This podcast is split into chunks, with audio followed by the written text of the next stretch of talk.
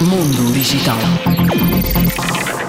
A Qualcomm pretende expandir a utilização de inteligência artificial nos automóveis e noutros tipos de veículos, tais como motas, triciclos, quadriciclos e bicicletas inteligentes.